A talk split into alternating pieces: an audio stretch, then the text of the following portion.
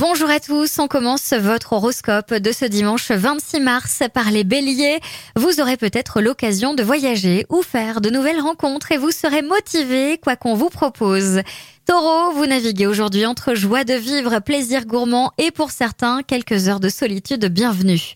Gémeaux, votre plaisir de retrouver une certaine liberté ne doit pas vous conduire à l'irréparable. Faites attention à ne pas quitter le droit chemin sur un coup de tête. Cancer, ne cherchez pas le bonheur aux antipodes, il est dans votre entourage. Lion, côté forme, tout va bien, vous pourriez même découvrir un nouveau sport. Vierge, votre désir de tranquillité, de cocooning sera amplifié aujourd'hui, vous serez prête à méditer. Balance, vous aurez le temps de vous consacrer à un projet personnel, n'en parlez pas encore.